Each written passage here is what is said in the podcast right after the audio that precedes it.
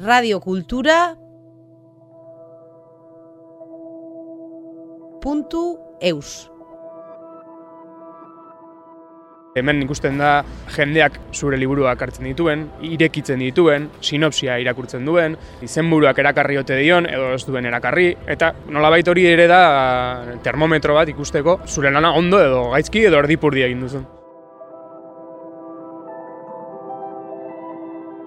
Egunon, Jon Jimenez naiz, txalapartako editorea.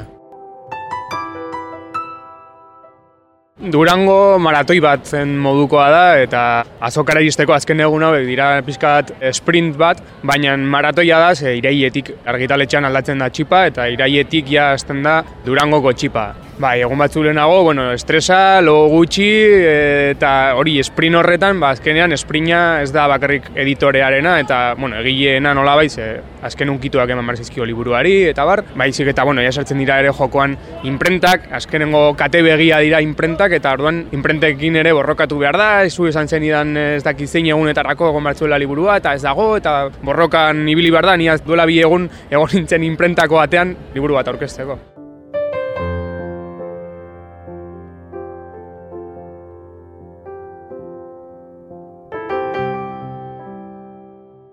Oso oso normala da eta igual jendeak ez daki, baina oso normala da noizean behin tirada batzuen barruan liburuak alderantziz ateratzea.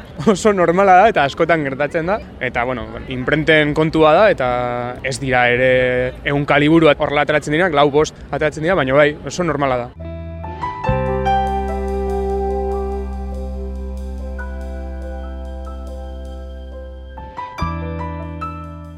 Aurten amabi, amabi, amabost eh, nobeda de dakartzagu azokara. Egia da, lehen esan bezala, iraietik onakoak nolabait hartzen ditugula durangoko nobeda de bezala, ez, ez bakarrik zuzenean ona datozen liburuak, baizik eta, bueno, ja, ibilbide luzetxo bat daukaten liburuak, eta hoien artean, ba, izango dira bosten bat euskaraz eta saspi sortziren bat gazteleraz.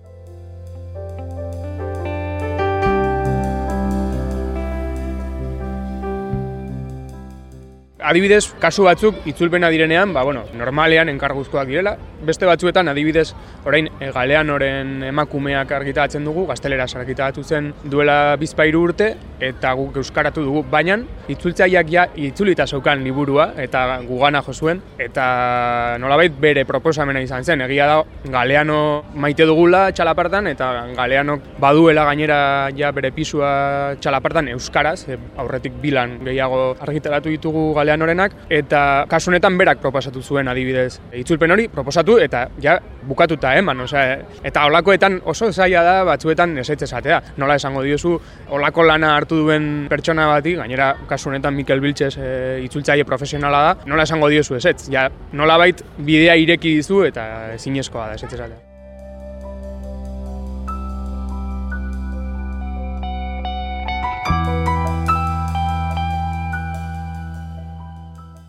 Aurten, aipatuko nuke, hitz egin dugun galeanoren emakumeak liburua, bera hil ondoren argitaratutako obra da, eta hainbat emakumeren bizitzak hartzen ditu galeanoren eran, testu laburrak dira, eta oso poetikoak, galeanoren tradiziorik onenean. Eta berak, bueno, hartzen ditu hainbat emakume, berarentzat referentzia asko emakumeak direnak, adibidez Rigoberta Mentxu, eta ez ezagunak edo anonimoak diren beste emakume batzuk, langileak, pobreak eta bar, eta hoiekin ba, egiten du nolabaiteko mosaiko bat.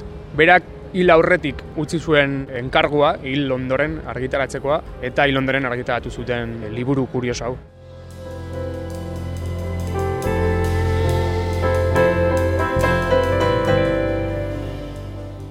Horrekin batera, ipatuko nuke ondarrak, Ruben Sánchezen liburua, Ruben Sánchez bertsolaria denez gauza asko da, ze bertsolaria normalean gauza asko dira, eh? aldi berean, esan behar da Ruben Sánchez Zaragozan jaio zela eta Euskaldun du duela bere burua geroago, eta berak nolabait egin du eleberri bat bere amonaren herrian kokatzen den aparte bat usuen, Nafarroan, eta hori ja kuriosoa da, gainera gutxa laparta eta faian kokatuta gaude, eta horrek ere, ba, nolabait, lotura bat finkatzen du egilea, liburua eta argitaletxearen artean ez. Eta gainera usue asko maitu dugu, eta usue oso polita da bizitatzeko. Eta hori da parte bat, eta gero berak ere, bere bizitzan bizi izan dituen hainbat gauza fikzionatu ditu ez. Bueno, liburua, azken berrogeita urtetako Euskal Herriko gatazka politikoaren inguruan hitz egiten du, bi hiru beraunaldiren gatazka ezberdinak, zera, bere amonak beste gatazka bat bizi izan zuen, gerra bizi izan zuen, eta berak ba, gaur egungo gatazka modernoagoa do dezakeguna hori bizi du. Eta biak nahasten ditu nolabait joku horretan, ez? Eta eleberria ari hoiek lotzen, berak eleberria horrela egiten du, ez?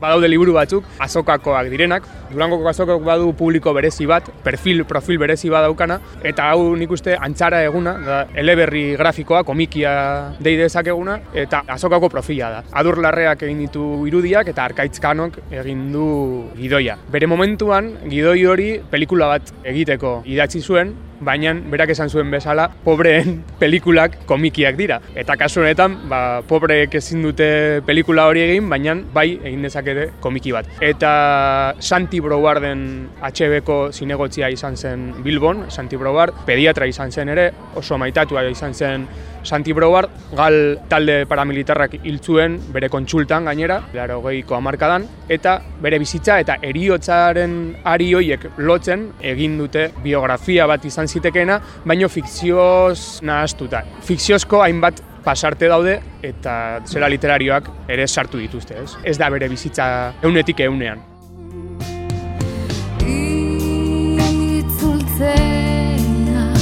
ez dut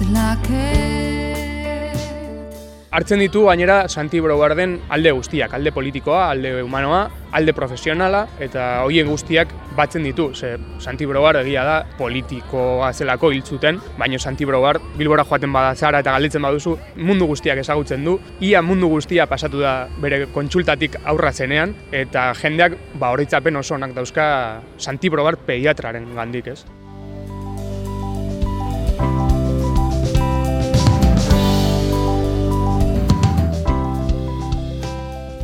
Txalapartak ere badu aurrentzako parte bat, alde bat, eta aurten libururik potenteena edo aur literaturan Karl Marxen kapitala da. Arraro ematen du, ze Karl Marxen kapitala esaten dugunean, pentsatzen dugu saiakera bat izango dela, aspergarria izango dela, eta testu ba, nahasi bat izango dela, ekonomia eta politika testu bat, eta ez aurrentzako liburu ilustratu bada. Kontatzen duena Marxen teoria oso oso forma errazean eta aurrentzat egina dagoenez, oso forma errazean kontatzen du kapitalak nola funtzionatzen duen, nola funtzionatzen duen sistemak Marxen arabera. Aur literaturan eh, askotariko gaiak jorratzen dira eta normalean beti jorratzen ohi dira aurrekin lotuago ikusten ditugun gaiak, beldurrak, hezkuntzan zerikusi handia daukatenak, baina segatik ez ekonomia zitzegin aurrekin, ekonomia esplikatu aurrei, ez?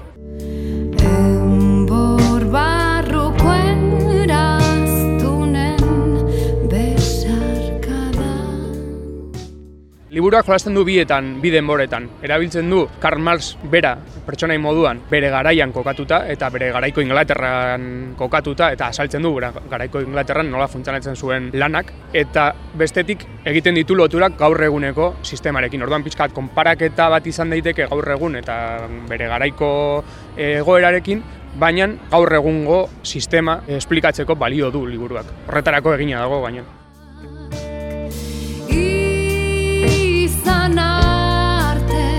baina.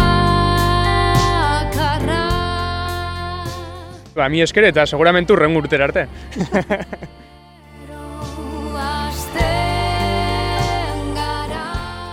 Radio Kultura